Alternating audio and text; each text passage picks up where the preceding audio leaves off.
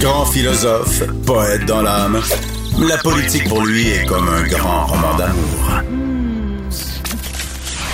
Vous écoutez Antoine Robitaille. Là-haut sur la colline. En matière de santé et sécurité au travail, on était les leaders en 1979. On est devenus les derniers de classe, a déclaré ce matin en chambre mon prochain invité, Jean Boulet. Bonjour. Oui, bonjour. Comment ça va, M. Robitaille? Ça va bien, ministre euh, du Travail du gouvernement du Québec, évidemment. Puis là, j'écoute les oppositions qui rejettent votre projet de loi 59 euh, qui veut réformer finalement le système de santé et sécurité au travail il le critique vraiment durement. je me dis, est-ce que, est-ce que vraiment ce texte va, va refaire du Québec un leader en matière de santé et sécurité au travail?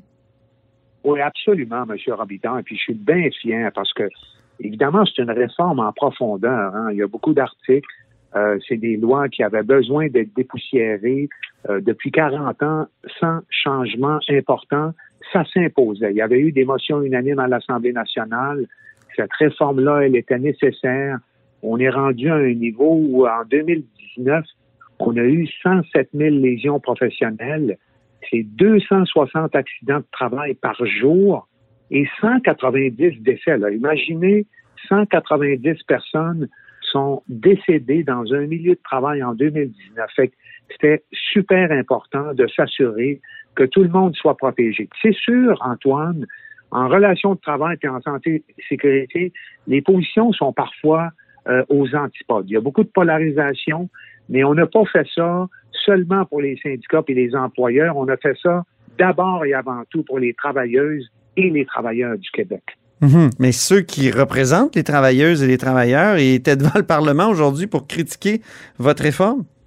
Oui, puis j'ai eu des discussions avec eux euh, tout le long de la commission parlementaire évidemment, ils avaient des préoccupations.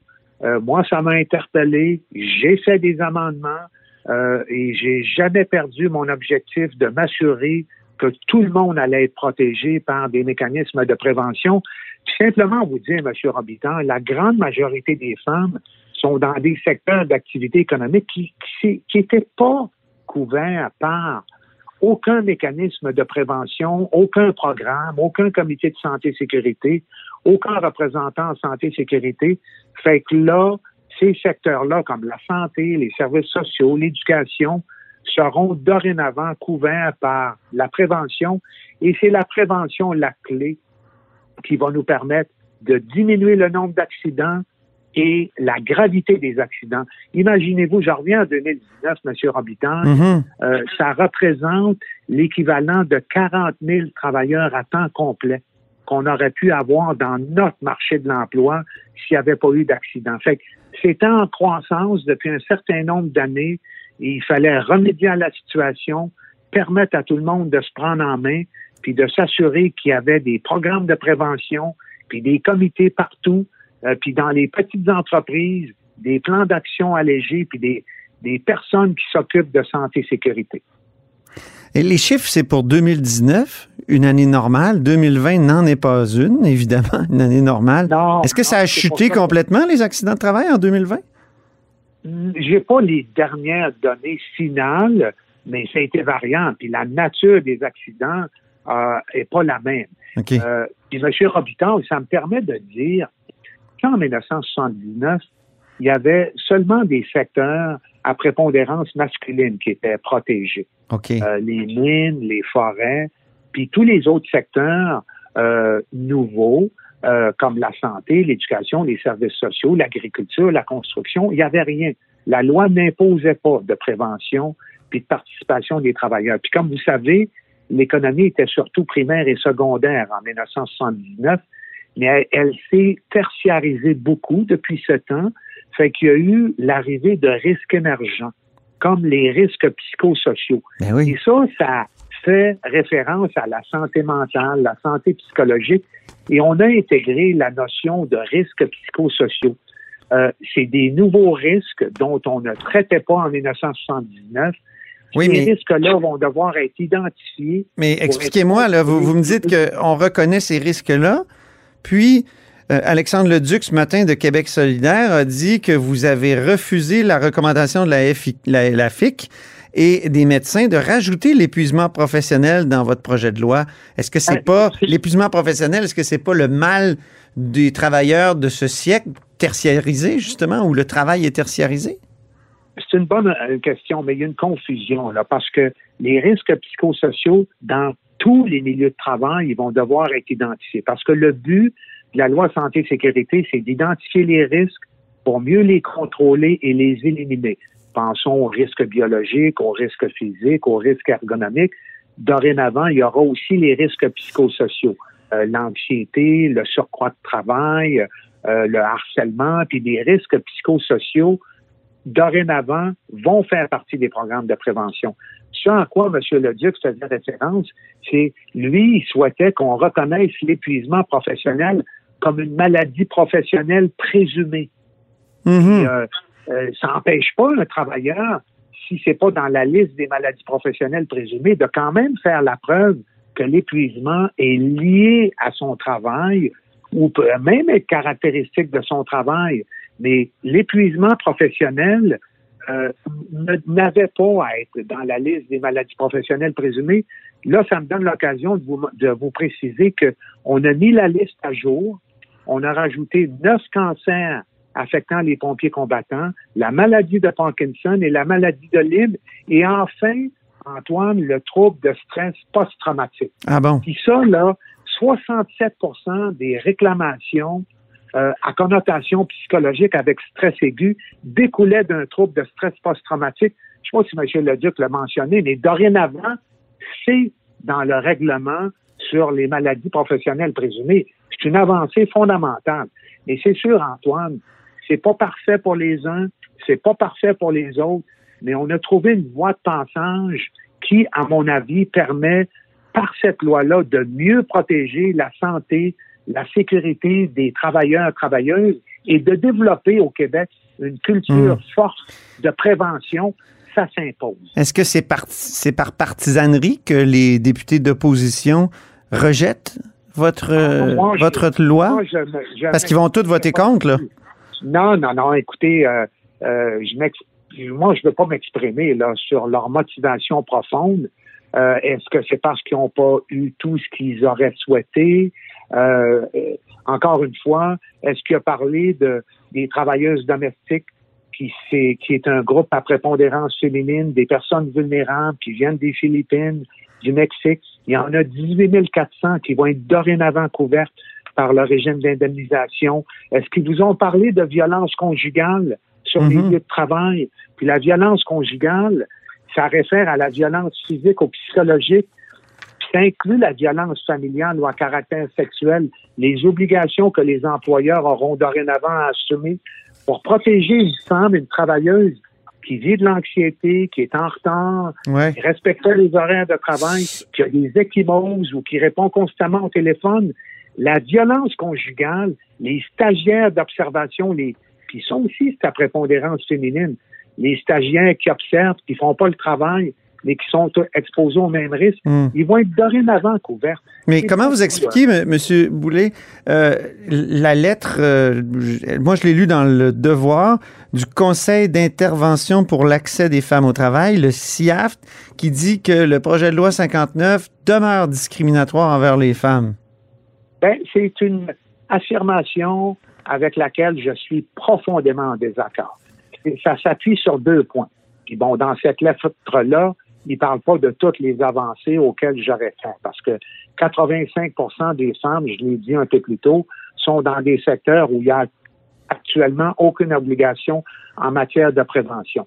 Euh, ce que la lettre de ce matin dénonçait, c'est qu'on n'ait pas utilisé l'analyse différenciée selon les sexes. Oui, c'est ça. Cette analyse-là, c'est un seul des moyens qui nous permet de respecter un droit qui est inscrit dans la Charte des droits et libertés euh, de la personne, c'est-à-dire l'égalité entre les femmes et les hommes. Et on a mis dans notre loi qu'on allait s'assurer que cette égalité-là soit considérée. On va faire un rapport de mise en application au bout de cinq ans, puis on va avoir accumulé des données parce que ce type d'analyse-là, comme je vous dis, c'est un des moyens, mais ça requiert la compilation et l'accumulation de données. Puis comme c'est une nouvelle loi, ben, il faut attendre l'écoulement du temps, accumuler des données, puis on utilisera ce moyen-là ou un autre moyen, puis on l'a inscrit simplement de façon différente. Puis pour les travailleuses domestiques, c'est un autre élément qui était soulevé dans la loi. Ben, on les couvre, les travailleuses domestiques. C'est juste qu'on requiert un minimum d'heures sur un certain nombre de semaines pour éviter que le jeune homme qui vient tondre la pelouse ou la jeune fille qui vient Ah oui. euh, garder les enfants soit considérée comme une travailleuse domestique. Uh-huh. Ce qu'on veut, c'est les véritables travailleuses domestiques. Les personnes vulnérables, eux, auraient voulu qu'il n'y ait pas de nombre d'heures minimales et de périodes de temps, mais ça, on s'est mis à niveau avec les autres provinces canadiennes. C'est pareil partout. Puis il y a d'autres provinces où c'est plus restrictif que chez nous. On a dépoussiéré M. Robitaille. On est allé dans tous les coins de la patinoire. Euh, J'imagine que vous attendez à ce que la loi 59 entraîne une diminution du nombre d'accidents? C'est euh, ce à quoi je m'engage. Oui. Et on va, là, il faut rallier tout le monde. Mais attendez, avez-vous un objectif? Est-ce qu'on passe de Pas 107 000 à 100 000 ou à 90 000? Non, Est-ce qu'on a un objectif? Chiffré. Non, on peut pas calculer ça. C'est pas mathématique, mais on va diminuer, on s'engage à le faire et ça va requérir l'engagement de tout le monde et le succès de la réforme va résider dans l'efficacité de sa mise en application puis toutes les ressources de la CNSST et euh, l'implication des partenaires. Ce, ce sera nécessaire pour qu'on réussisse. Puis il faut diminuer, puis il faut aussi diminuer la durée d'absence des accidents de travail ou maladies professionnelles, parce que quand on se comparait euh, avec les autres provinces canadiennes, nos travailleurs et travailleuses sont absents trop longtemps et leur état se chronicise et ça, ça nous coûte cher. Puis plus rapidement on les prendra en charge, on les fera participer à des mécanismes de réadaptation, plus vite ils vont revenir pour euh, la santé euh, de leur famille puis des travailleurs et travailleuses eux-mêmes. Là. Mhm. Euh, vous l'avez déposé, donc, il y a plusieurs mois, ce, ce projet de loi-là, n'est-ce pas? Oui, en octobre euh, l'année dernière. Vous auriez pu l'adopter sous? Euh, c'est pas ce que je souhaitais. Non. hein. Moi, j'ai, moi, M. Robitaille, je le dis souvent, il y a beaucoup d'articles de ce projet de loi-là qui reposaient sur des consensus entre les leaders syndicaux et patronaux euh, établis par le Comité consultatif du travail et de la main-d'œuvre. Là où il n'y avait pas de consensus, on a fait l'arbitrage. Puis moi, je veux travailler avec tout le monde. Puis la prévention, puis la protection des travailleuses, travailleurs, ça requiert encore une fois, l'engagement des employeurs, des syndicats, des travailleuses, travailleurs. Il faut les protéger. Il faut diminuer le nombre d'accidents. Puis il faut aussi euh, diminuer la gravité des accidents de travail Mais euh, au Québec. Puis ça, on va le faire. au meilleur coût, j'imagine. Quand vous dites que c'est ni pour les employeurs, ni pour les syndicats, mais c'est pour euh, les travailleurs, c'est ça, c'est euh, avoir la meilleure protection, mais au meilleur coût pour pas quand même saigner les, les, les- les Ben, employeurs. Moi, ce qui, ce qui m'a préoccupé, c'est d'abord assurer une meilleure protection aux travailleurs et travailleuses, déjudi- déjudiciariser le système, Mhm. euh, puis assurer l'efficacité dans la gestion des coûts du régime, bien sûr, parce que c'est des cotisations qui sont totalement assumées par les employeurs, puis on veut s'assurer qu'il y a des, des processus de contrôle, puis qu'il y a de la rigueur, mais il n'y a rien qui a été fait au détriment de la santé et sécurité. Au contraire, on a accru tout ce qui concerne la prévention, puis euh, euh, moi, je- encore une fois, je répète, l'implication de tout le monde Oui. qui est ensemble au Québec, qu'on va bâtir un régime qui est mérité par, par euh, les travailleuses, travailleurs. Ça fait donc euh, plus d'un an qu'on en parle de ce projet de loi-là. Puis Alexandre Leduc a dit, ben finalement, le ministre a livré un pétard à mouiller. Est-ce que ça vous a heurté, vexé, blessé? Ben, euh, la réalité, là, c'est que j'ai travaillé pendant six, sept mois avec euh, M. Leduc. Il a contribué aux travaux. On a eu des échanges fructueux qui ont donné des résultats. Euh, j'ai admis d'emblée que le projet de loi, quand il a été déposé, il était perfectible et donc on l'a amélioré. On a fait des amendements. Mhm. Vous, vous regrettez pas alors de vous être Il y a en... beaucoup d'articles qui ont été votés, qui ont été adoptés par tous les partis OK. incluant Québec solidaire. Puis, euh, euh, c'est- au contraire, c'est loin d'être un pétard mouillé. On pense de 25% des travailleurs québécois qui sont protégés à 100% des travailleurs québécois et tous les secteurs d'activité économique. Mais, bon, euh, je le répète, on est dans un domaine, les relations de travail, Hum. où c'est très polarisé. Il y en a peut-être trop pour certains, pas assez pour d'autres, mais ultimement, je pense que nos objectifs ont été atteints. Très bien. Ben, on verra s'il y a des munitions. On va suivre ça. Puis, on s'en reparlera sans doute euh, dans les années qui viennent. Absolument, Antoine, ça me fera plaisir. Puis la prochaine fois, on se rejoint dans ton Oui. chez toi. Dans le studio de Cube, euh, ici sur la colline. Merci beaucoup, Jean Boulet, Merci Antoine, à bientôt. ministre du Travail du gouvernement du Québec. Et c'est ainsi que se termine La Haut sur la colline en ce jeudi. Merci beaucoup d'avoir été des nôtres. N'hésitez surtout pas à diffuser vos segments préférés sur vos réseaux et je vous dis à demain.